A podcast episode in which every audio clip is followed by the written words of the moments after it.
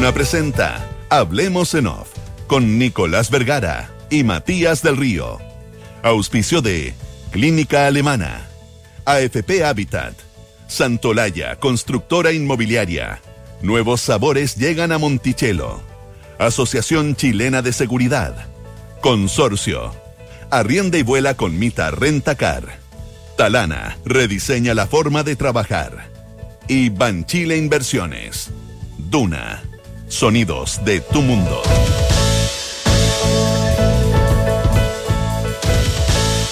Muy buenos días, ¿cómo están ustedes? Son las 8 de la mañana con 3 minutos. Gracias a Dios es viernes. Eh, es viernes 19 de agosto del año 2022, junto a Matías del Río. Iniciamos una nueva edición de Hablemos en Radio Una. ¿Cómo estás, Matías? Nicolás, muy buenos días. Oye, es un viernes eh, soleado, un viernes bonito aquí en Santiago al menos. Dicen que va a haber 23, 24 grados, ¿eh? Mm. No es poco, ¿eh? No, no es poco. Y para esta época se siente más, uno anda más abrigado, entonces Sí. sientes más calor. Bien Oye, eh, yo me quería referir brevemente al tema de la, del fallo de la Corte Suprema ayer. Eh, no me quería referir al tema de la industria, del, porque eso, primero que nada, hay distintas versiones mm, eh, sobre los efectos, sobre eso significa que haya quiebras en el corto plazo o en el mediano plazo o nunca, eh, etcétera. Deja contextualizar para quienes estén Exacto, recién, dale, eh, voy- dale. Y, y de hecho leer un extracto que tiene la propia página del Poder Judicial. Eh, que es un poquito... Déjame leer el extracto, estoy leyendo de la fuente poderjudicial.cl. Sí, sí, que es... Que, eh, es que interesante decir dónde es. La tercera sala del máximo tribunal ¿Lo vas a leer con el error de redacción o sin error de redacción? Lo Léelo textual. Lo leeré. La tercera sala del máximo tribunal estableció el actuar arbitrario de las ISAPRES al comunicar de manera general el alza de los planes a los afiliados sin entregar mayores antecedentes que justifiquen el incremento de los estos, dice. De los estos, De los sí. estos, de ahí está la sí, a cada una de las a cada uno de los afiliados y sin fundamentar su decisión más allá de las razones que dio la Superintendencia de Salud para justificar los incrementos. Ese es como el extracto redactado por la propia Corte Suprema, por el propio Poder Judicial para este fallo que acoge los recursos de protección y deja sin efecto de plan el, las alzas de planes Claro, lo- de base anuales de la ISAPRE. Yo tengo la sensación que eso es algo redactado por periodista y no por abogado, eh, porque efectivamente cuando tú recorres de, de protección tienes que recurrir contra un actuar, arbi- a un actuar arbitrario e ilegal. ¿ah? Pero de ahí a que se declare ilegal y arbitrario, el actuar de las ISAPRES es distinto. Tú estás, tú, tú te estás siendo, teniendo una afectación de, de, de- de- tus derechos. Eh, es como, eh, la verdad que, como idea en Argentina, es un fallo bien militado o bien militante, digamos, milítame este fallo, digamos, está, es bien militante. Eh, y- pero, pero, pero yo rescato lo que tú dices, porque no quiero entrar en el fondo, porque eso, bueno, verá, hay- hubo un terremoto anoche, eh, el terremoto de antenoche, y ahora un terremoto, digamos, que hay que ver cómo, el temblor de antenoche, el terremoto de anoche, porque esto es un terremoto, habría que ver cómo las autoridades, eh, piensa tú que van saliendo de una reunión en que más o menos están poniéndose de acuerdo en cómo resolver un problema del cual adquirieron conciencia hace muy poco Reunión entre quiénes y quiénes. entre las ISAPRES y la Superintendencia de, de la Superintendencia de Salud, entre Víctor Torres, el Superintendente de Salud, y las ISAPRES. Y van saliendo de la reunión en que una parte de la solución del problema, y ahí es donde quiero ir yo, una parte de la solución del problema era el fallo de la Corte Suprema, que todos apostaban a que eh, acogería una parte, pero que establecería una fórmula de solución para el problema, eh, y finalmente, y, y era la apuesta del regulador, o sea, del Estado, y en parte de las ISAPRES, que estaban relativamente optimistas al respecto. Entonces, ¿qué es lo que pasó? Esto cae como una... Una pata de la mesa, estaban construyendo una mesa, tú que eres movilista, estaban construyendo una mesa y le cortaron de cuajo una pata completa y además eh, co- con no tenés, te, te queda la duda si fue por mal diseño, por mala construcción, por deficiencia material o por un hecho casual, digamos. O sea, no sabemos si la madera tenía termita, eh, si el diseño de la mesa era equivocado, pero le sacaron una pata a la mesa la solución. Eh, y yo tengo la impresión, y aquí esto es solo interpretación, eh, de que esto es lo que uno puede definir como un supremazo en que en el fondo, porque si uno lee el fallo, eh, porque el- el- ese resumen que tú dices plantea que las que actuaron arbitrariamente fueron la- las ISAPRE. Sí, si uno un- lee con un poquito más de Actuar arbitrario de las ISAPRE. arbitrario textual. e ilegal.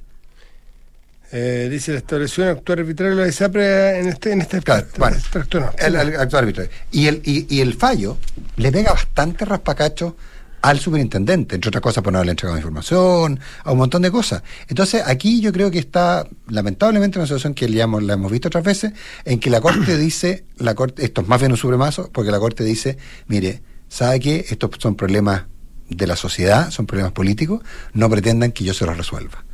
Eh, yo tengo la sensación que por ahí va la cosa. Pero si no se actúa rápido, se puede entrar en una situación, un espiral Mm. muy complejo. El espiral complejo, eh, para algunos va a ser siempre cuando uno cuenta... Por una o- parte, buena noticia, ojo. ¿eh? A ver, No, pues, o sea, el- para el director de FONASA es una real noticia esto.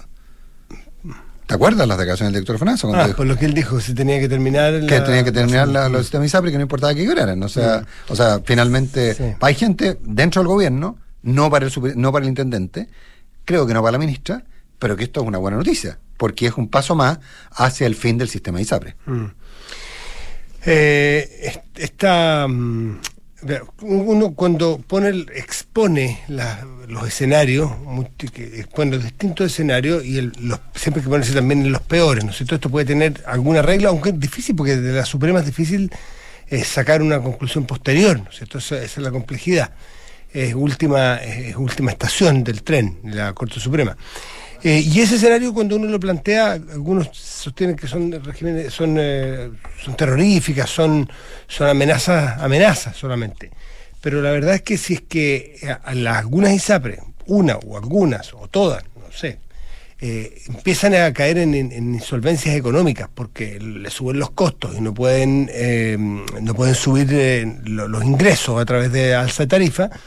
Eh, yo, yo no quiero entrar aquí si fueran las justas, las no, No, justas, no si muchas, si pocas, si adecuadas, si abusaron, si se quedaron cortas, no, pero si a ti te mantienen congelados los ingresos y te suben los, los gastos en el tiempo, eh, tus márgenes se acortan y... eh, O desaparecen. O desaparecen, o, son en rojo, digamos, no, Claro, no hay utilidad. desaparecen los márgenes y cuando desaparecen los y- márgenes- Y nunca hay que olvidar que aquí esa es la- está la salud privada y que detrás de la salud privada es un seguro y si no te dan la rentabilidad de tu inversión, probablemente esas inversiones se van a ir a otro negocio, a otro, porque un negocio, sí, alguien dirá, es que no se puede lucrar con la salud. Estos son, estamos narrando hechos de la causa. Estas son inversiones privadas que, dado los riesgos, ponen recursos para asegurar a un grupo de personas. Si no ganan plata por eso, es probable los que no quiebren que se vayan, Nicolás. Sí, lógico. Eh, no solo todos van a quebrar, algunos que estén en alguna situación no necesariamente de insolvencia, pero van a estar, van a ver que hacia el futuro no es la mejor alternativa de inversión estar asegurando eh, a personas eh, en su salud, porque no van a poder marginar lo que quieren de su, de su recurso, de su capital que tienen puesto ahí. Puesto todas estas alternativas, incluso algunas que puedan quebrar eventualmente, este, y la pregunta que hay que plantear al aire, ¿no es cierto? Concepto cinismo, pero hay que plantearla. ¿Está preparada la salud pública para absorber a todos los ah, afiliados de las ISAPRES en el caso de que desaparezca el sector eh, privado de salud? Y eso es un problema importante porque solo decir, yo no olvidar que hay dos millones Dos millones de personas esperando en las filas por salud. 360 mil, si no me falla la memoria exactamente, personas esperando un tiempo, y no son cortos los tiempos, para una cirugía. Agrégale tú los millones de personas que lleguen de las ISAPRES si es así. Claro, les va a llegar más plata, probablemente va a llegar mucho más plata. ¿Hay capacidad de gestionar más plata? ¿Qué dice la historia reciente en la salud chilena? ¿Ha sido capaz de O sea, lo- los mejorar en la misma proporción? los aumentos de gasto en salud han mejorado eh, la, la salud en la misma proporción o en una proporción sí. parecida. ¿Qué dice la, historia relativamente Claro. reciente de Chile en salud pública? ¿Ha mejorado la misma proporción de los recursos que se le han inyectado? Entonces, podemos estar haciendo el camino corto. Algunos pueden estar felices hoy día, pero puede ser que sea solamente un gusto ideológico. A lo mejor es bueno transitar hacia algo. ¿Esta es la mejor manera de transitar? Y son preguntas que quedan. Y el punto práctico es esa masa importante, una, un gran porcentaje de los afiliados de las ISAPRE, que, que usan su 7% para estar en un plan muy básico de ISAPRE, eh, pero que, eh, que lo hacen, y no solo los de la ISAPRE, ojo, también hay un- en la los tramos más altos del FONASA, pero en el, están ahí, ¿por qué? Porque quieren que la clínica sea más bonita. No, están ahí porque quieren recibir atención a tiempo están ahí porque cuando tengan que hacer su intervención programada no quieren esperar seis meses, ocho meses, un año o más, como ocurre en la salud pública. Esa es la razón por la que Pero están ahí. las cifras están, Nicolás, eh, Sí. eh, las cifras están del segmento más alto de FONASA, yo no me acuerdo si era el 40, 45% de las personas ya migraron. Migraron ya, En, el, en, el, más alto era 60 y en el segundo creo que era 40. Ya migraron a la salud pública, a la salud, privada, pagando lo que significa eso extra, no porque no les gustara, era porque no los atendían. Porque y ellos podían pagar un plus. Alguien en alguien que tiene que dializarse y que está en el tramo más alto del FONASA. Va a una clínica privada donde, lo, donde se puede dializar racionalmente. Haciendo el esfuerzo económico para su familia. Para su familia. Eh, estamos hablando de los centros de diálisis, estamos hablando de las radioterapias, estamos hablando de un montón de cosas. Entonces, ahí es donde a mí no me salta el que lo ideológico de no, tiene que haber un solo sistema, no converse con la realidad práctica, lo que fácticamente va a producirse por el cambio. Eso es lo que a mí, eso es lo que yo no entiendo eh, por qué eh, hay quienes y yo tengo la impresión que la reunión en la que también estaba la ministra, ojo, la reunión en la ministra, superintendente, toda la reunión de ayer, según me aclara alguien, eh, pero lo que yo, lo, que yo, yo entiendo que la autoridad, una parte de ella, asumió conciencia de eso. El mundo político, una, una parte de quienes están, ¿tienen conciencia de aquello? Tenía sensación que no. Mm, otra pregunta, otra pregunta que queda dando vuelta. Vamos a suponer escenarios, ¿eh? nada catastrofismo, pero escenarios que hay que ser responsablemente ponerlos sobre la mesa si es que pasa el público, el grueso del público, o todo a la salud como se plantea. Ahora, yo creo que a través de, un fallo de Corte Suprema no es bueno hacer estas transiciones, hacerlas no, no, con una discusión de política pública. Porque no es así. Claro, si es que se llega, llegamos todos a la salud pública para que eventualmente el delta, cada uno de nosotros que pueda, aporte con un seguro privado, ¿no es cierto? Que esa es como la gran idea, que entiendo que opera en varias partes del mundo y podría eventualmente operar bien si, si se diseña bien con tiempo y sin sesgo y sin locura, eh, esas, esas, las personas que tengan alguna preexistencia, lo que me decías tú fuera, las personas que tengan alguna preexistencia, ¿los va a tomar un seguro de salud privada? Una persona que ya se ha hecho una radioterapia, una quimioterapia, que tiene un tratamiento largo, que, tiene un, que se dializa, que ha tenido una operación por un cáncer y que lo ha recuperado afortunadamente. A esa persona eh, que se va a ir a la salud pública como todos, si es que nos tuviéramos que ir, ¿alguien lo va a asegurar? ¿A qué precio van a asegurar a una persona que ya tuvo una, situación como esa? Entonces, el caso a caso a veces es mucho más, complejo y más, eh, más profundo que la generalización que suelen dar las. Y, y agrégale que en la convención se habló no quedó así, hay que aclararlo, no quedó así, pero, eh, pero subyace el espíritu de que, por ejemplo, en mi caso, yo me fui a FONASA, perfectamente, me fui a FONASA. Entonces, yo voy con mi bono FONASA a, la, una clínica privada y pido que me atiendan por, la, por el padecimiento que tengo, ya que no, por preexistencia no me, no me aseguraron. Eh, de acuerdo a lo que se planteó en un minuto en la convención, que no quedó así, pero que ya subyace, yo no, no, no, yo no puedo ir a una institución que tenga fines de lucro. No, el Estado no puede, la parte que cubre el Estado no puede ser con una institución con fines de lucro. Eh, yo voy a pagar la diferencia, pero no, no voy a pagar la diferencia, voy a tener que pagar el total. Entonces, ahí, eh, eh, y ahí es cuando la ideología se cruza con la realidad. 8.16.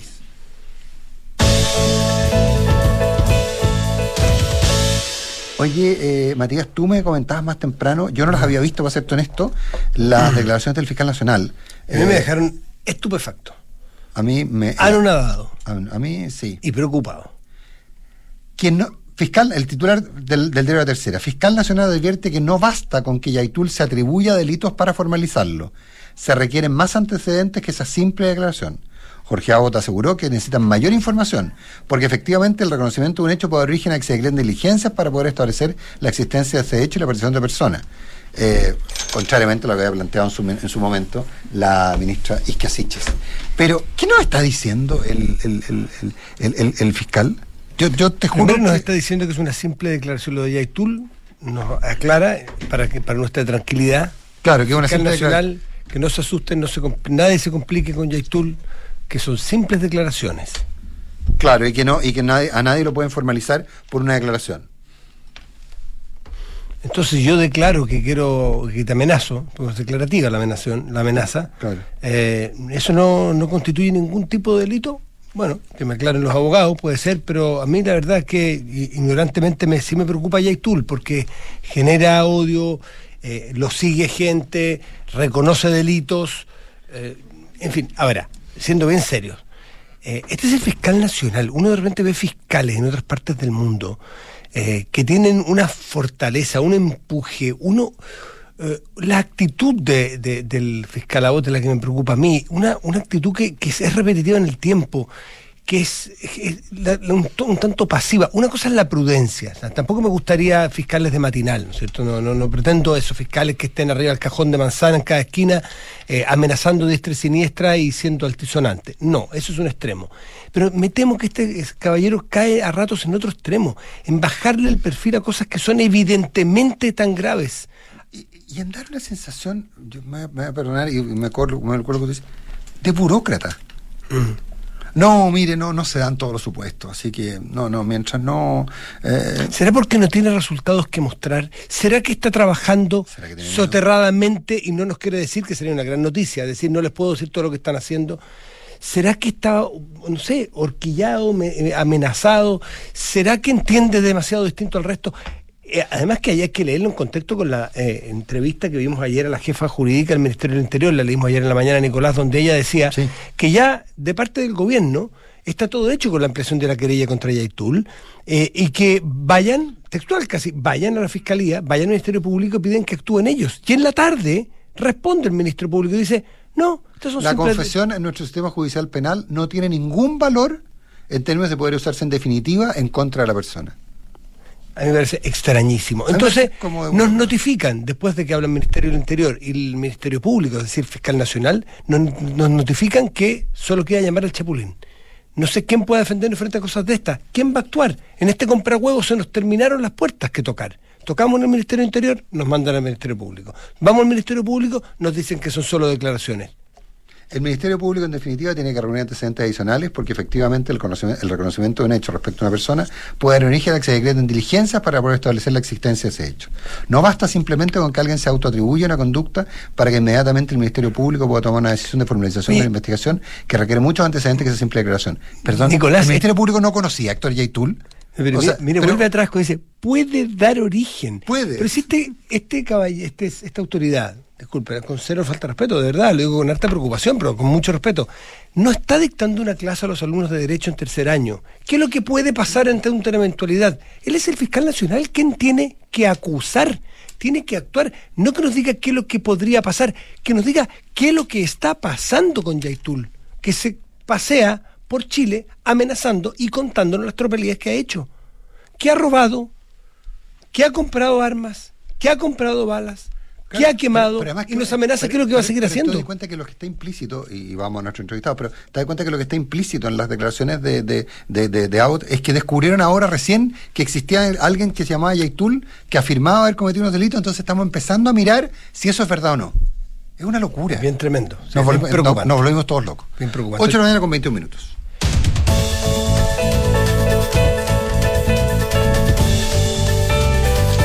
Y está con nosotros en el estudio don Roberto Isixson.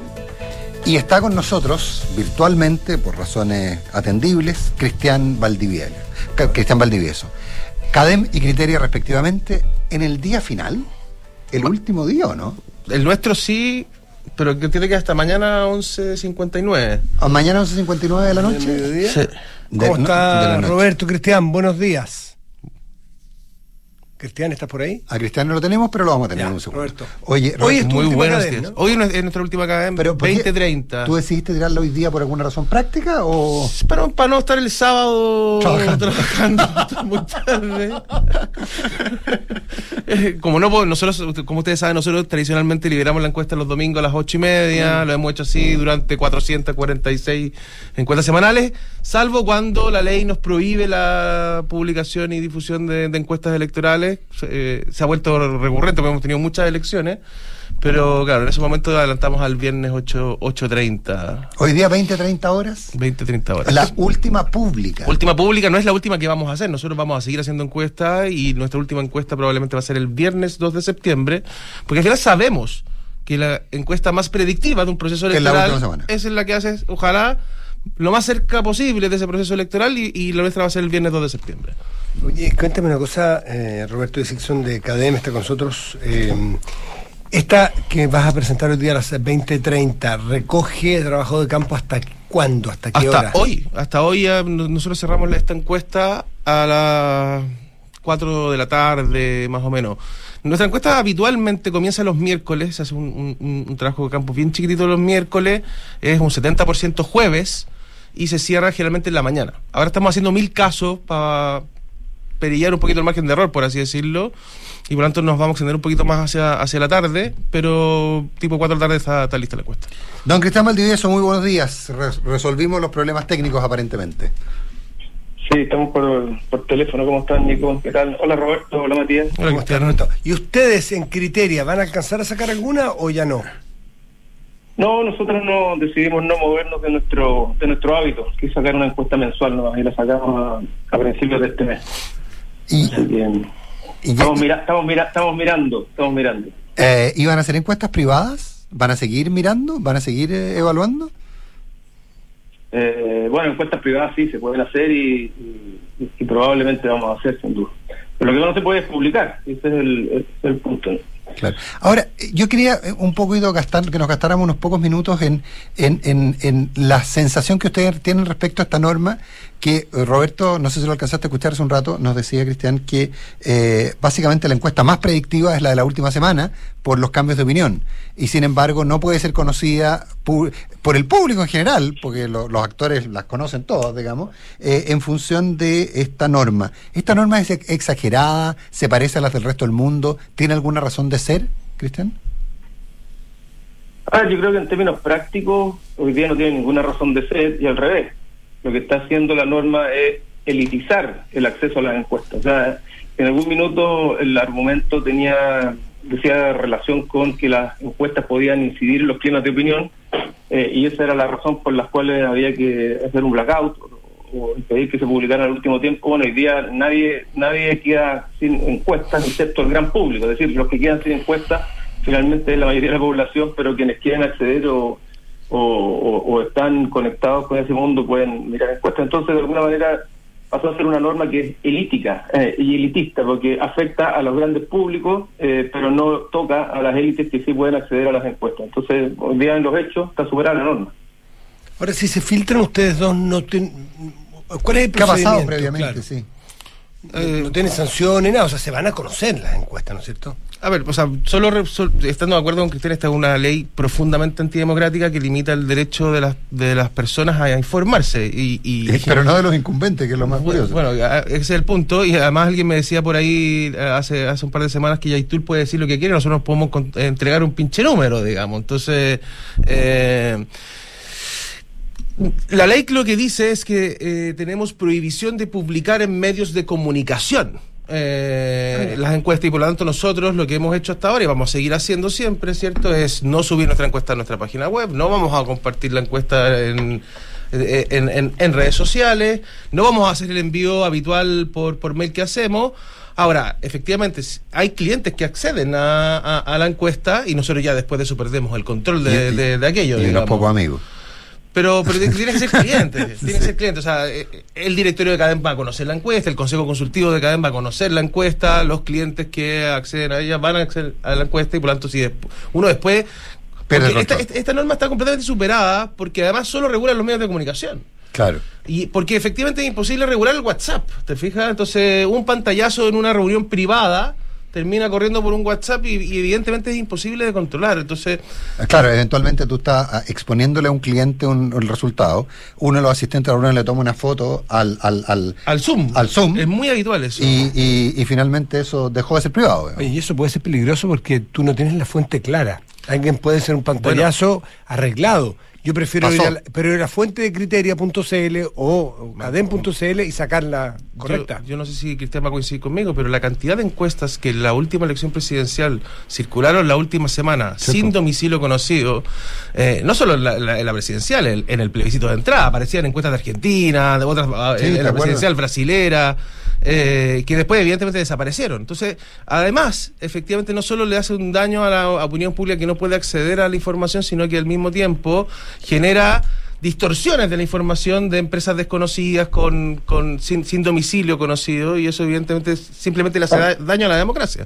Cristian. Además, creo que la ley dice que no se pueden divulgar encuestas eh, por medios de comunicación locales. O sea, si alguien quiere divulgarla en un medio argentino, en un medio brasileño, también puede hacerlo. Entonces, es absoluta, es, es bien absurdo y está eh, totalmente superada la ley. Ahora, Lo que pasa es que mientras exista la ley, el CERVEL tiene que hacer eh, o velar Sí. porque esta se cumpla. Entonces, desde esa perspectiva es, es inevitable que el CERVEL siempre va a estar atento a la divulgación de las encuestas. Pero nadie está obligado a lo imposible, en términos que primero que nada no pueden coartar tu libertad de, trabajo, comillas, eh, realizando encuestas, entregándoselas a tus clientes y eh, por lo tanto, pero nadie está, pero tú no, no tienes la forma de evitar que tus clientes a su vez la difundan, Eh, no por medios formales, porque ahí ellos cometerían el delito, pero sí por medios informales. Entonces es una letra, es una norma con letra bien muerta, ¿no?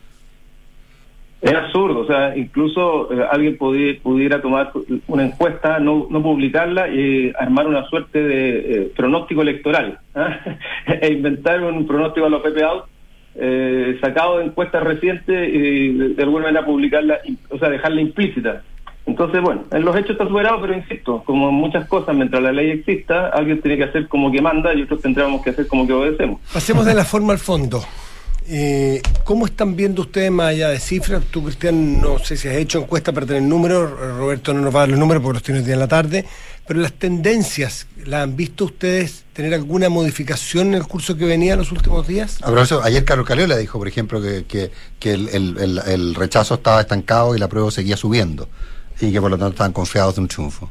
Roberto. Yo creo que, a- que aunque esta elección probablemente como, como, como ninguna otra tiene una correlación muy alta con la aprobación del presidente Boric y por lo tanto uno, uno podría pensar que está expuesta eh, a la coyuntura con una fuerza inusitada, digamos, a- a- en, en relación a las otras. Roberto, disculpe que te, te interrumpa. Como ninguna otra. Ninguna otra elección. Sí. ¿Es porque es esta y ahora o porque es un plebiscito y, y- y lo nos podemos acordar del- del- de lo que fue el plebiscito de entrada cuando estaba el presidente Piñera, que también estaba muy castigado y entonces también se produjo una votación muy amplia O sea, lo, concreto es que efectivamente eh, eh, eh, no hay una, no había una correlación entre la aprobación de Piñera y el resultado del plebiscito o, del rechazo. La aprobación de Piñera subía un par de puntos, bajaba un par de puntos y, y eso no tenía una reacción sobre, sobre, sobre la elección. Eh, es verdad que este es el primer gobierno que tiene que enfrentar una elección intermedia anticipada a sus siete meses, digamos, que y, y- y- no y no, no solo anticipada, sino que es la elección probablemente más importante que ha tenido Chile desde el 88, digamos. Eh, ahora, dicho eso, a pesar de que efectivamente hay una correlación muy alta entre la aprobación del presidente y, y- la del plebiscito, de hecho, nuestra última encuesta dijo 38-38, eh, ambos, eh, la verdad es que cuando uno ve la historia larga de la, de, de- de la, de la elección, hay dos grandes momentos.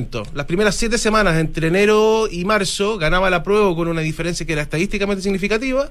La primera semana de abril esa tendencia cambia, aumentó el rechazo 10 puntos de una semana para otra, llegando a un 46%, y al final, en puntos más, puntos menos, desde abril a hoy día, se ha mantenido en un promedio muy estable, que es entre 8 y 10 puntos de diferencia. Eh, entonces, es interesante eso porque abril generó un cambio en, la, en el comportamiento electoral de, de los chilenos que al final se ha mantenido eh, a lo largo del tiempo y lo- la última encuesta, las últimas tres semanas sobre todo, han sido muy estables. Cristian. Sí, sí, yo creo que eso ha pasado, pero también es cierto que, mm, que la correlación entre la aprobación al gobierno y la, el interés o la disposición a aprobar es alta, eh, pero se ha ido independizando en el último tiempo, es decir, eh, es decir, que de alguna manera el fenómeno político de la elección se ha, ido tomando, ha ido tomando terreno y, eh, y al tomar terreno, de alguna manera la aprobación del presidente puede seguir relativamente estancada o subir marginalmente, pero el apruebo ha subido un poquitito un poquitito más, es decir, se ha des- de- desacoplado un poco.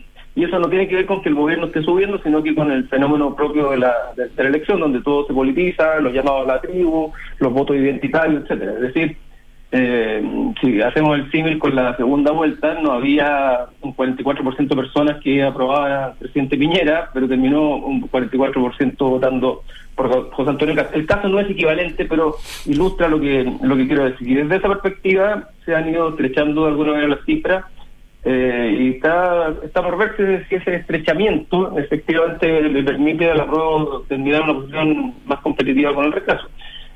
Dicho eso, eso es lo que están diciendo las encuestas hoy día. Las encuestas no son bolas de cristal, eh, pueden equivocarse. Y estamos, insisto, lo he dicho en otros minutos, frente a un voto, yo Roberto va a coincidir conmigo en esto, estamos con un fenómeno de voto obligatorio que hace más complejo saber lo que va a pasar porque así como uno puede decir que si votara más gente, el total de la población pareciera ser que eso favorece al rechazo, eh, eso no significa que si aumenta la participación le va a ir mejor al rechazo. ¿Por qué? Porque depende de la composición del aumento de la participación lo que pase. Por ejemplo, si votara gente joven de sectores urbanos eh, y, de, y de grupos más bajos, por decirlo de alguna manera, y eso explicara el aumento en un porcentaje importante de la participación, eso pudiera favorecer a la prueba. Algo de eso vimos en el plebiscito de entrada, donde hubo, por temas pandémicos, más participación de jóvenes y mayor de adultos. Entonces, ojo con esta idea de más mayor participación, más se favorece al rechazo. Eso en teoría, si efectivamente la mayor participación fuera en términos, en términos eh, digamos, probabilísticos, una campana de Gauss representativa del total de la población. Pero si esa mayor participación supone algunos grupos específicos que se movilizan por alguna razón a la elección, bueno, eso puede mover eh, la aguja en otra dirección.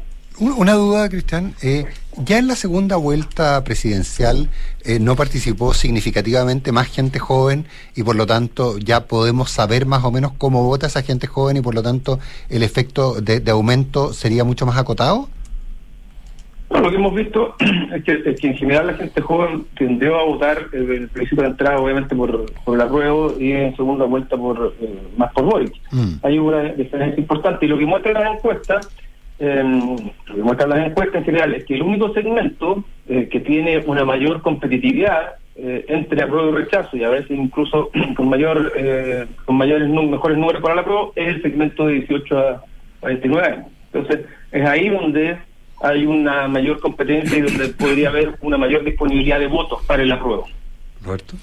Yo tengo una opinión distinta de Cristian. Yo creo que una encuesta se hace más simple cuando es con voto obligatorio y altos niveles de participación y es mucho más compleja cuando los niveles de participación son bajas. las elecciones municipales o, la constituyente que tiene el 40% o una primera vuelta con 50%. O sea, en la medida en que efectivamente haya, hay más participación, eh, creo que las encuestas tienen, se hacen más robustas de alguna manera. De hecho, ¿qué sabemos hasta ahora sobre la participación? Uno que, esto es bien interesante, porque somos el único país que ha transitado de vuelta de voto voluntario a voto obligatorio. Oye, sí, me decían que es el único en, el mundo, en el mundo. Yo no encontré ninguno. Me decían que es el único en el mundo, que lo han buscado y no... No es mi especialidad académica. No, pero, alguien, Yo lo busqué y no encontré ni uno. Alguien que investiga sobre eso me dijo que no, no se atrevía a asegurarlo, porque va a aparecer por ahí Timbuktu, Afganistán, no tengo idea. Dicen que en Azerbaiyán en el año 47 hubo un caso, pero... claro, pero me dicen que es, que es de verdad un, otro récord mundial. Es como el, caballo guaso el, con el Reibel y la vuelta al eh, voto obligatorio. Entonces, entiendo el punto. No quiero interrumpir a, a, Roberto, un paréntesis. Ojo, volvemos a voto obligatorio, pero antes lo que teníamos era inscripción voluntaria. Sí, claro. Sí, por supuesto. Entonces, en el fondo, el punto, el punto es que lo que sabemos hasta ahora es, uno, eh, la participación promedio de países con voto obligatorio parecidos al nuestro, similares, digamos, en la dinámica política, es de 70%. Y lo otro que sabemos es que el nivel de interés en esta elección y la disposición a ir a votar, que evidentemente tiene un, fenómeno de sobredeclaración ultra medido probado que aquí en Chile y en el mundo, ambos, ambos indicadores, interés y disposición a votar, son más altos eh, aún que en la segunda vuelta presidencial donde votó el 56% y por lo tanto va a votar más gente. En la segunda vuelta presidencial y en el plebiscito de entrada votaron más jóvenes que mayores de 50 años y eso no había ocurrido nunca en Chile, los mayores de 50 años por el por la pandemia o porque la elección estaba cerrada o cualquier otro factor, digamos, se salieron de esas elecciones. Y evidentemente donde yo ahí sí voy a conseguir con, con, con Cristian, hoy día un 20% del rechazo actual viene de gente que te dice que no votó en el plebiscito de entrada, que no votó en la segunda vuelta y que hoy día rechaza. Ese ha sido un número que se ha mantenido estable a lo largo del tiempo. Entonces, evidentemente, la, brecha de 8 o 10 puntos que pueda tener hoy día el rechazo sobre la prueba está condicionada a que ese segmento en particular vaya a votar completo. Ahora, si se restara entero, tenemos que sacarle 9 puntos al efectivamente al, al, al rechazo.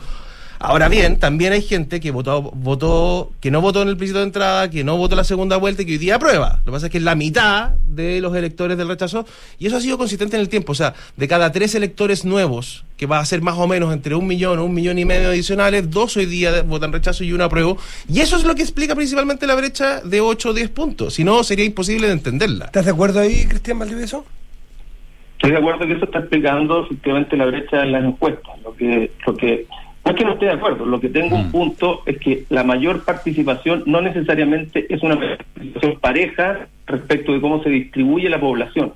Puede haber una mayor participación de grupos específicos que tengan una mayor una disposición a voto apruebo o rechazo que hagan más competitiva o incluso aumenten la brecha el día de la elección. Eso, eso, ese es mi punto. Y lo otro, que la vuelta al voto obligatorio eh, pone un punto de duda respecto de cómo va a ser el comportamiento electoral, porque efectivamente países que tienen voto obligatorio están en torno al 70%, pero eso, eso supone un cierto hábito. Entonces, no sabemos ahora hasta dónde eh, la gente primero se va a sentir obligada, eh, así como las encuestas a veces se difunden sin poder difundirse, no creo que la gente que no quiera participar sienta una gran amenaza. Algunos algunos sí, pero no creo que sea la, la gran mayoría. Y segundo, eh, si se siente eh, eh, motivada. Ahora, yo sí concuerdo con Roberto en que hoy día la motivación, el interés está más alto de lo que hemos visto en otras encuestas entre la población y eso podría suponer aumento de la participación. Pero insisto, ese aumento tendría que ser parejo respecto de la población, proporcional a la población, para que eh, favoreciera específicamente a una a la opción que va arriba la No, eso no es, no, de nuevo, voy a tener un matiz, no estoy de acuerdo. O sea, en la segunda vuelta presidencial votaron de forma significativa más jóvenes de clases populares y eso explica que Gabriel Boric sacó 20 puntos de distancia en la región metropolitana y 20 puntos de distancia en los jóvenes, que es lo que explicó el 56-44 si es que el aumento de la, de la, de la participación, el millón de electores nuevos o el millón y medio de electores nuevos, fuera proporcional a la población y aumentara de igual manera, en jóvenes y en mayores de 50, de, 50 años no tendríamos una diferencia de 8 o 10 puntos en, las encuestas, sino que de 4 puntos o incluso 3 puntos. Porque están reingresando mayores de 50 años, porque están reingresando las regiones con más fuerza, en, explicando este millón, millón y medio de votos adicionales porque hay 8 o 9 puntos. Si fuera proporcional no habrían 8 o 9 puntos. No, estoy de acuerdo, Roberto. Si mi punto no tiene que ver con lo que con la lectura de las encuestas. Mi punto tiene que ver con lo que pueda pasar inesperadamente durante estos próximos días que movilice a lo mejor a que esos jóvenes, a esos jóvenes se les piden más jóvenes aún eh, en detrimento respecto de la población mayor de 50 años. No estoy hablando de la lectura sobre la encuesta, estoy diciendo del fenómeno político que se puede producir ah, eventualmente. Entonces, no es que esté contradiciendo lo que están diciendo las encuestas, lo que estoy planteando es que eh, eh, la política y las campañas están hechas para mover y para cambiar los climas electorales y puede ser que algo de eso eh, se movilice o, cambie. De hecho, de hecho, en la segunda vuelta, Gabriel Boric y su campaña lograron movilizar a ese gran porcentaje de jóvenes, los levantaron a votar y eso hizo una diferencia importante. Entonces, hay que ver, lo que quiero decir con esto es que hay que tener una cierta, siempre una cierta duda el que te acompañe como una sombra, como dice el presidente Boy, respecto de lo que pueda pasar. No estoy eh, discutiendo ni en contradicción con la lectura que estamos haciendo sobre las encuestas y, y las fotos que nos están mostrando. Estamos con Roberto Bisikson y Cristian Valdivieso de Academy Criteria respectivamente, encuestadoras eh, validadas, legitimadas y, muy eh, esperadas en la plaza. ¿no? Les quiero preguntar a los dos si es que en, teoría y, con la historia reciente chilena y de otras partes, ¿hay algún tipo de, de, de, elección que sea más fácil de predecir con encuestas? O sea, una binaria que, que una... Cuando hay siete candidatos, las, debiéramos esperar de las encuestas más o menos precisión en las binarias como esta de apruebo rechazo o, segundas vueltas de Cast Boric, eh, deberíamos esperar más o menos precisión. ¿Qué, les indica a ustedes la experiencia, Roberto? Em, o, no, o es igual, o es por igual, operan por igual. No, evidentemente cuando tienes una elección con siete candidatos podría haber que alguno en los márgenes se te, se te, corre la foto, digamos, pero yo creo que en esos casos lo, realmente importante de una encuesta es que anticipe la gran tendencia, ¿cierto? En una primera vuelta lo, verdaderamente relevante es que, te diga la encuesta quién va a pasar a, a segunda, quiénes son los que van a pasar a segunda vuelta y ojalá en qué margen, si hay un tercero muy pegado, ¿cierto? Y, y cuál que podría ser el cuarto, y si, hay, y, si los otros dos que están abajo y que sacan 1 o 2% están muy abajo pero en los márgenes uno podría sacar una, foto más, más borrosa, por así decirlo. ¿Ustedes como encuestadores se sienten más seguros prediciendo encuestas binarias o encuestas matizadas? No, es que ahí quiere ser el matiz. Yo creo que es más fácil eh, anticipar, es más sencillo anticipar encuestas con nombre y apellido que con ideas. Y de hecho el mundo ha tenido problemas con los plebiscitos. Eh, Brexit, el Brexit, pero el Brexit yo tengo la, impresión de que fue una cuestión más bien metodológica que de hecho después se, eh, académicamente se, se, trató así y se corrigió de esa manera. El de Colombia es un fenómeno bien interesante, que, que en el fondo la, efectivamente las encuestas colombianas mostraban un, que iba a ganar el acuerdo por la paz y terminó perdiendo por eh, y terminó perdiendo. Eh, y por más, y, por más que ganaba bien, cómodo y... No es mi especialidad, en el fondo, la política colombiana, pero creo que eh, en el fondo había mucha deseabilidad social asociado a si querías o no paz, digamos. Aquí es más a, eh, apruebo rechazo y por lo tanto es más sencillo. Y además ya venimos de una experiencia del plebiscito de entrada, pero y el rechazo que las encuestas no tuvieron ningún problema en anticipar de forma correcta. Evidentemente, al final, y cierro con esto, digamos, una encuesta es más difícil de, de predecir cuando está muy estrecha. ¿Cierto? Cuando tenía un 50 y 50, al final la encuesta no va a tener la capacidad de anticipar el resultado, porque tiene margen de errores inherentes. ¿Ustedes no, están, no creen estar frente a un caso complejo de predicción, Roberto, tú? Y pasamos a Cristian. O sea, siempre, evidentemente, como decía Cristian, los niveles de participación pueden afectar brechas, pero hoy día lo que están diciendo las encuestas, o la nuestra al menos, es que la encuesta está fuera del margen de error. ¿Qué te dice a ti, Cristian? ¿Este tipo de, de elecciones más compleja o no de predecir con encuestas? No, yo, yo, creo, yo creo que elecciones binarias debieran ser en teoría más fáciles de predecir porque hay, hay, hay, hay solo dos participantes nomás eh, y por lo tanto finalmente los márgenes de error entre uno y otro son tienden a ser menores. Cuando hay más participación es más difícil que apuntarles exactamente a la foto. Ahora, yo creo, yo, yo, yo sería pragmático en esto y diría lo siguiente, en los últimos 10 años todas las elecciones binarias han sido bien anticipadas por la mayoría de las encuestas. Es decir, que Michelle Bachelet le ganó a, a Matei, que Piñera le ganó a Guillet, que Boris le ganó a, José Antonio Caz, el plebiscito de entrada. Entonces, las elecciones binarias han sido bien previstas por las encuestas, lo que no significa que eso suponga que esta, esta, elección está cerrada por lo que están diciendo las encuestas, porque entre otras cosas, esas elecciones fueron con voto eh, voluntario y no obligatorio. Pero en general, siendo pensar de que si la elección no es y no termina siendo muy, pero muy estrecha, debiera ser relativamente o más fácil predecir o encontrar una, una, encontrar, encontrar una mejor respuesta eh, o, una mejor proporción de la respuesta respecto a lo que pasa finalmente en la elección en elecciones binarias, como la que estamos viendo hoy día. Mm. Bueno, así estamos. Entonces, los números están ahí. Pero dijiste algo, Roberto, que en el, en el plebiscito de entrada las encuestas no tuvieron ni un problema en predecir. ¿Fue así? Ni uno, no, no, 80-20, 78-22, la última, la última publicada por nosotros. En general, todas estuvieran del lado de la prueba, salvo algunas que venían de Argentina, que, trataban de hacer, una brasilera que trataban de hacer, eh, mostrar un clima que estaba más bien en que se notaba y con claridad que estaban encargadas por un comando en particular, digamos. Yo, en términos generales, lo que veo de esta elección es que el apruebo se va quedando con, poco margen, quedan dos semanas. La franja no ha tenido ningún efecto. Eh, frente a la ausencia de los debates, eh, que, eran los grandes, eh, probablemente decisores del voto y que ayudaban a cambiar votos. De hecho, es interesante, nosotros publicamos la semana pasada una laminita que creo que ayuda mucho a entender esta elección. En el piso de entrada, en las últimas cuatro semanas no cambió la tendencia. En la segunda vuelta, no cambió la tendencia.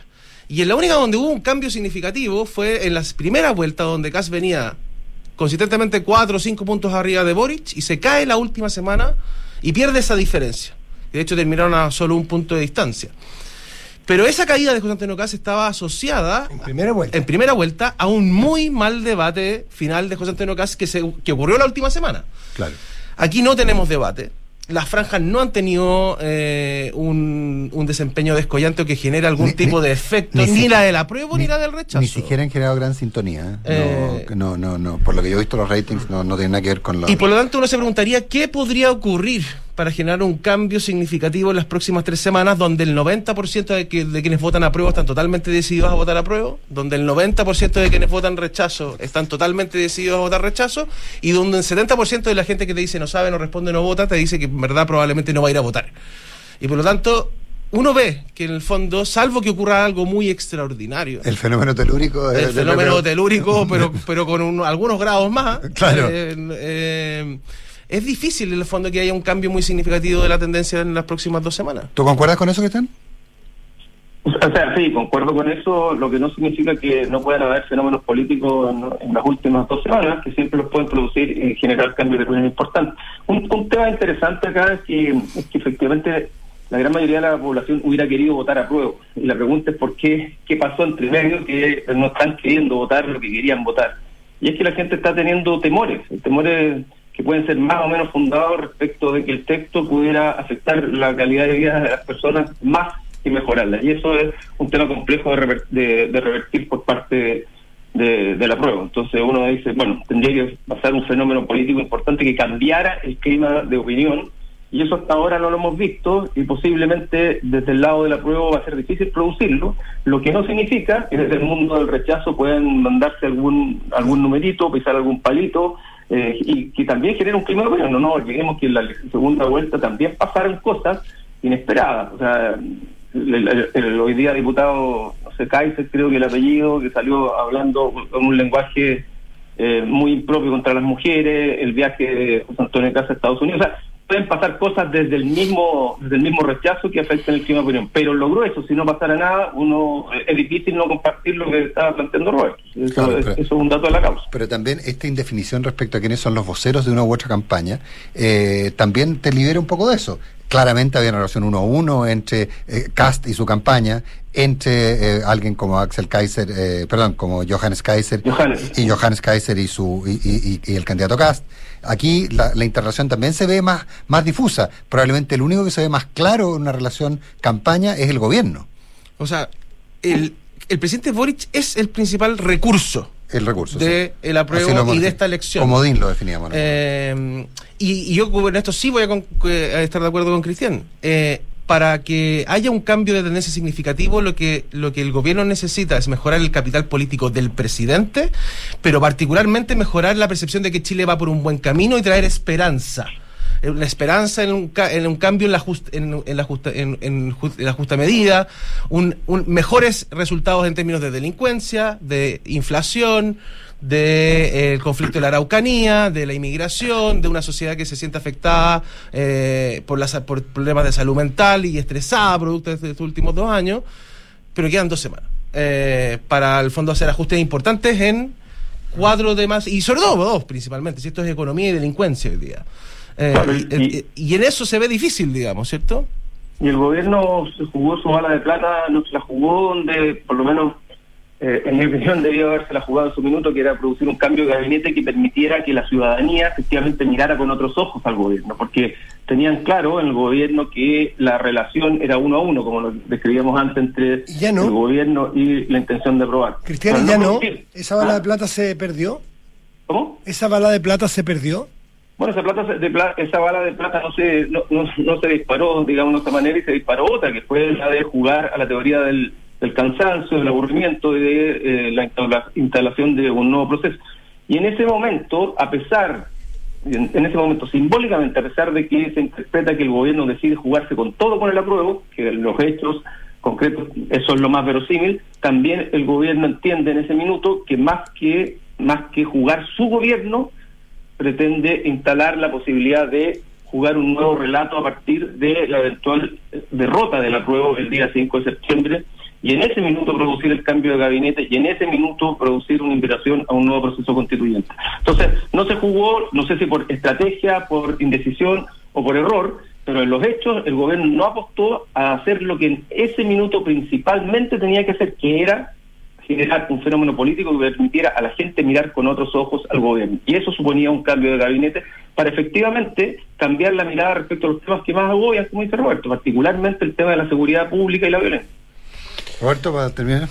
Em, yo creo que eh, en, la historia, digamos, de, la relación del gobierno con la opinión pública, que efectivamente están extremadamente correlacionados, de hecho, les decíamos, ¿cierto? 38% de aprobación al presidente, última encuesta CADEM, 38% aprobación en el plebiscito, y, no solo eso, no es, no es una coincidencia solo del 38, sino que son exactamente los segmentos, ¿cierto? En el único segmento donde hay más aprobación que eh, es en los, en los sectores jóvenes, pero solo un, solo un empate, un poquito más en Santiago, y el resto todo es más desacuerdo o rechazo.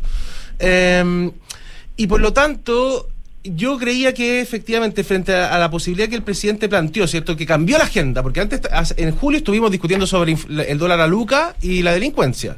El gobierno logra cambiar la agenda, logra politizar la, la- la- la discusión y lleva esto a la atención de aprobar para reformar o rechazar para una nueva, apostando al cansancio, ¿cierto? De, y al recuerdo de Rojas Bade. Oye, No, no, no, no nos metamos de nuevo con un Rojas Bade pues, en- en un año más. No hagamos otra Eh, convención. no hagamos y por lo tanto no hagamos otra convención y aprobemos rápido. Eso, aunque pu- yo pensaba que era un teaser, ¿cierto? El teaser es, es Sí. que ponga un estímulo para luego en el fondo traerte otros sobre la mesa. Que terminó en teoría con un acuerdo, ¿cierto? Para, para, para, ref- para reformar el apruebo. Acuerdo que eh, Guillermo Tellier se demoró, se demoró un segundo Ah. en decir que no se acordaba del acuerdo, básicamente. O- Sí, o- tenía un o sea, problema si, de hubo, memoria si hubo una- si hubo acuerdo, no me acuerdo, y por lo tanto el efecto político del, de, de ese acuerdo fue más bien limitado. La franja tuvo un efecto, eh, un efecto limitado y por lo tanto lo único que quedaría, ¿cierto? Uno dice, es la intervención más concreta del gobierno a dos semanas de una elección, un cambio de gabinete, me parece que ya, efectivamente estoy de acuerdo con Cristiana, el gobierno va a tener que apostar a cómo lidera el proceso desde un nuevo cambio de gabinete el 5 de septiembre. Una última cosita, porque dijiste, un- esbozaste una opinión, eh, No. Cristian, sí, Valdivieso. ¿Tú también crees que, no, que el, el acuerdo no tuvo ningún efecto? No, porque, o sea, tuvo, yo creo que tuvo algún efecto, pero fue tardío, fue friccionado, fue peleado y por lo tanto terminó, terminó también produciendo una duda respecto de hasta dónde efectivamente es materializable. Y el acuerdo no fue, no tuvo el tiempo para explicar, para poder explicarle, traducirle a las personas en qué, qué significaba esto en relación a los temores que tienen respecto del texto. Y por lo tanto, qué cambios había respecto a los temores que tiene el texto. Y en ese sentido, eh, lo que quedó eh, lo que quedó como resabio del, del acuerdo fue más bien el desacuerdo, la discusión y la fricción, más que eh, los cambios que le hacían sentido a la gente. Cristian Valdivieso, Roberto Dixon, un millón de Gracias gracias, a los por haber estado con, muy bien. estado con nosotros. Muchas gracias. Muy bien. Gracias, Cristian. Y, y, y, y, Con nosotros, N. Sí, sí, sí, da, por favor. Con las soluciones de eh, eficiencia energética de Enelex, avanza hacia la electrificación. Descarboniza tus procesos, reduce tus costos y lucha contra el cambio climático, al igual como ya lo han hecho distintas empresas, instituciones y comunidades. Enciende tu lado eficiente, sostenible en enelex.com. En AFP Habitat creen que los grandes cambios comienzan con decisiones simples. Cámbiate a Habitat y haz crecer tus ahorros con la AFP número uno en rentabilidad en todos los fondos desde el inicio de los multifondos. AFP Habitat, más de 40 años juntos haciendo crecer tus ahorros. Dale un upgrade a tu salud con el seguro de Alemana Más Salud. Accede a coberturas en hospitalizaciones de alto costo, hasta 50% de descuento en exámenes de diagnóstico ambulatorio y muchos otros beneficios. Conoce más en nuestros seguros, dice la alemana, cotízalos online en alemanaseguro.cl. Ahorra tiempo y costos en la gestión de los recursos humanos de tu empresa. Hazlo con Talana. Dedícale más tiempo a tu equipo. Conoce más en talana.com. Y las noches en Monticello son para vivirlas con los reyes del disco y funk. Disfruta una experiencia única este sábado 5 de noviembre con todos los éxitos de Earth, Wind and Fire. Experience Fit All Mackays. Monticello, apuesto, te va a gustar. Y porque un buen inversionista busca números y no palabras, decide hoy por un departamento Santolaya. Solo 5% de pie hasta 48 meses plazo y cuotas desde solo 95 mil pesos. Hace unas semanas hice un cambio y desde que me vengo en bici a trabajar las cosas han mejorado. He mejorado mi estado físico, ando mucho más relajado y además he ahorrado plata. Porque en AFP Habitat creemos que los grandes cambios comienzan con decisiones simples. Cámbiate a Habitat y haz crecer tus ahorros con la AFP número uno en rentabilidad en todos los fondos desde el inicio de los multifondos. AFP Habitat, más de 40 años juntos haciendo crecer tus ahorros. Infórmese sobre la rentabilidad de su fondo de pensiones, las comisiones y la calidad de servicio de su AFP en el sitio web de la Superintendencia de Pensiones www.spensiones.cl. Descarga y usa la aplicación Mi Inversión. Con ella podrás realizar operaciones en cualquier momento del día, revisar el comportamiento de tus inversiones en línea y acceder a recomendaciones y alternativas de inversión de forma 100% digital desde tu celular. Hazte cliente hoy mismo en banchileinversiones.cl. Banchile Inversiones. Inversiones digitales para todos. Los reyes del disco y funk están de regreso. On Fire Experience, Fit All McKay. Sábado 5 de noviembre, 21 horas, Gran Arena Monticello. Entradas por topticket.cl. Erwin on Fire Experience, Fit All McKay. No vas a parar de bailar. La entretención está en granarenamonticello.cl. Thank you. Digitaliza los procesos del área de recursos humanos con Talana, la más completa y robusta plataforma para la gestión de personas. Gracias a los módulos de remuneraciones, asistencia y turnos, firma digital, desarrollo organizacional y reclutamiento y selección, Talana ha ayudado a las empresas a reducir sus costos operacionales. Únete a las miles de empresas que ya han digitalizado su área de recursos humanos con Talana. Conoce más en talana.com. Dos, número de personas que se fueron a vivir juntas. 24, número que hizo posible donde. Aprovecha departamentos con hasta 24 dividendos de regalo y muchas oportunidades para invertir hoy. Santo Laya, constructora inmobiliaria. 40 años de experiencia que dan confianza y aseguran calidad. Más de 80 proyectos habitacionales construidos y más de 10.000 familias que eligieron nuestro respaldo son tu mejor aval. Santo Laya, números, no palabras, para multiplicar tu inversión. Conoce más en santolaya.cl. Con Mita Arrienda y...